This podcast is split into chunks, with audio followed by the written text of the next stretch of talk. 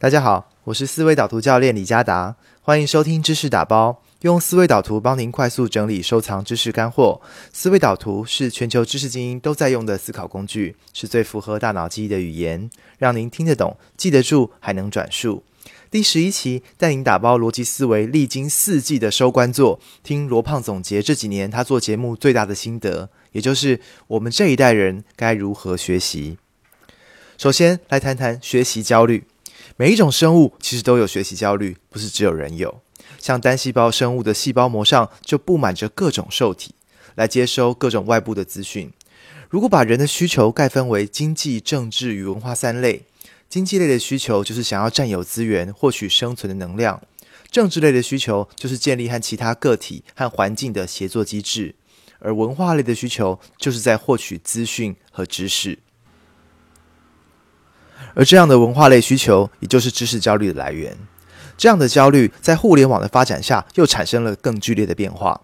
过去的知识焦虑是在谋生，从过去你想考个好中学，因此可以进好大学，然后找个好工作，这是谋生的需求。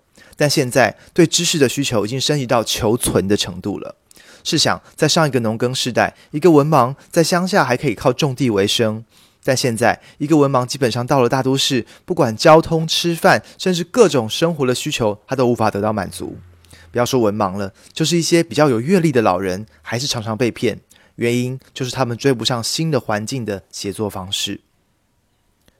除了对知识的需求焦虑，知识更是这个时代价值的来源。当消费升级到体验经济，知识就是一切体验的根本。例如，参加一个旅行团，看到夕阳的美景。如果你同行的团员引起了《滕王阁序》当中“落霞与孤鹜齐飞，秋水共长天一色”，你就会觉得哇，这趟旅行有这样的人相伴，体验特别好。但如果团员都是说“靠，实在太漂亮了”，你就会觉得这样的团水平比较差。你也会愿意为了跟更有文化的人一起旅行而付出更多。又例如，同样买一栋一千万的别墅。有装修品味的人，就是能够把空间变得非常温馨舒适；而没有品味的人，就会东拼西凑，把好好的空间变成猪窝。对于这两种人来说，想要获得一样的住家体验，后者就得花更贵的钱。不断学习知识可以帮助你升级你的认知，但这不是一种等价的交换关系，不是学多少知识就能换多少钱，而是透过学习知识，你可以获得一种阶级穿越的机会。J.K. 罗琳从咖啡馆的落魄作家到英国首富，就是知识创造爆发性价值的例子。这个时代学习有三个特色：首先，时间是碎片化的，到学校念书和阅读一本二十万字的书，都需要完整的一整块的时间，但这已经是现代人很难负担的时间成本。所以，如何善用破碎化的时间学习，就是每个人最重要的功课。第二是学习终身化，因为知识迭代的速度太快了。过去的留学生回国叫做学成归国，但现在已经没有所谓学成的一天了。第三是学习跨界化，其实现在学校中的分科教育是两百年前人们处理工业革命带来知识革命焦虑的产物，当然不可能满足我们现代人的知识需求。我们要学习成为知识的游牧民族，追寻新知的水草而居，采用新的二八法则，也就是花百分之二十的时间学习一门新领域百分之八十的知识，不求甚解，但广泛涉猎，才能让自己的知识感应器跟上时代的变化。罗胖也对我们这一代人提出了他的五个知识学习方法。第一是跟牛人学习。过去印刷文化的时代，知识的载体是书本。但现在的移动互联网技术，让独特的人格再次成为一个重要的知识载体。我们听音频会比文字得到更多关于这个讲者的讯息，而视频又比音频更多。我们更习惯透过人来学习知识，而牛人吸收和处理知识的速度快，又有独到的知识结构，和牛人互动学习可以帮助我们做知识筛选，大大增加我们的学习效率。第二个方法是学习概念。人类本来就是习惯于模式化的动物，大脑理解世界的方式就是把复杂的讯息拆解为概念，并建立彼此的连结。因此，掌握知识就是掌握概念。第三点，也是我觉得最重要的一点，叫做知识的缝合。你是否总感觉听了一场演讲、看了一本书，却什么都记不住呢？就像爱因斯坦曾说：“什么是教育？教育就是当你把学校教的东西都忘了之后，剩下的东西。学习任何知识，如果没有办法把它对接到你自己本来的知识架构，都是没有用的学习。那怎么把知识缝合到你自己本来的认知架构里呢？最好的方法就是内化后再表达一次。形式上，你可以用笔记写下你的心得，或是跟别人讲一遍。尤其是后者是非常有效的方法。这也是我做知识打包的初衷。透过自己内化、吸收跟分享转述，真正的把知识缝合到我的认知里面。而缝合也不代表你必须把学到的知识全部都记住，你只要要用的时候找得到就可以了。这就是为什么我还要搭配思维导图笔记的原因，因为透过软体可以让我很快的透过关键字搜寻就能找到我过去所做的任何的笔记。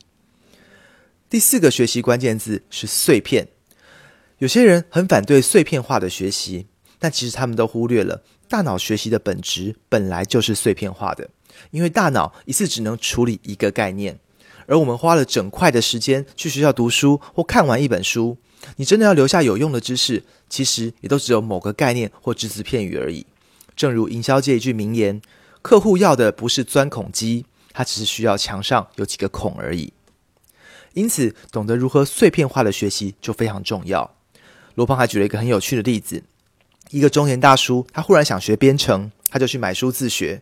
结果呢，整本书看完之后，还是不会编程，因为这其实他又回到了他当初学习考试的方法，这对于实际应用编程技巧毫无帮助。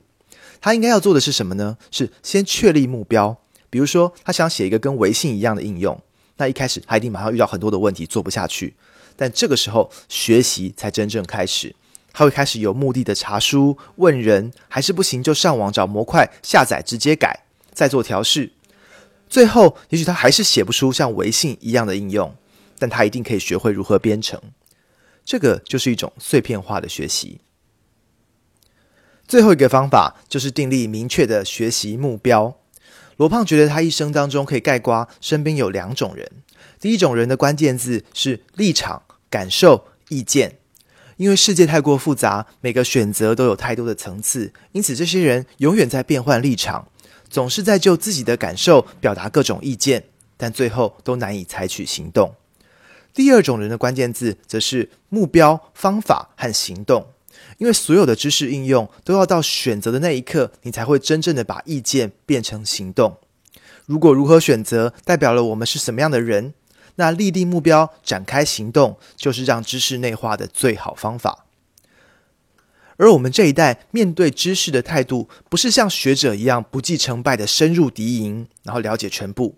我们也不可能等到洞悉全貌或得到最优化的方案之后才开始行动。我们学习知识的姿态，就好像埋伏在黑暗的沙滩上面，在一片漆黑当中等待照明弹的划过。当我们看到一丝光点划过天际，你就要随时扣扳机，有枪开枪，有弹弓射弹弓，什么武器都没有，你也要把沙子扔过去。做个小结，罗胖提到的五个学习方法分别是：和牛人学习，掌握概念，将学到的知识缝合在你原有的认知体系，善用碎片化的学习，跟订立明确的学习目标，并且采取行动。以上就是本期知识打包的内容。罗胖在这一期逻辑思维视频的收官作当中，精准的说出我们这个节目知识打包正想要努力做的事情，就是透过思维导图帮您把知识缝合在您的认知体系当中。如果您对我们的内容有兴趣，现在就到微信关注李嘉达知识打包，您就能收到最新的知识干货。知识打包帮您打造您的知识御书房。